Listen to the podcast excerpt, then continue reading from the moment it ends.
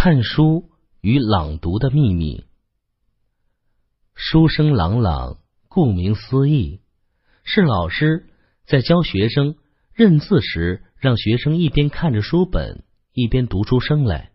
把书中的文字读出来，是一个很普遍的现象。但是，看和读之间却有着很复杂的神经联系。首先，要通过视觉通路，把文字的视觉信号传到大脑皮质的视觉中枢。其次，由视觉中枢传到能理解文字意义的视觉性语言中枢，再次通过大脑皮质的分析综合，在额下回后部的运动性语言中枢，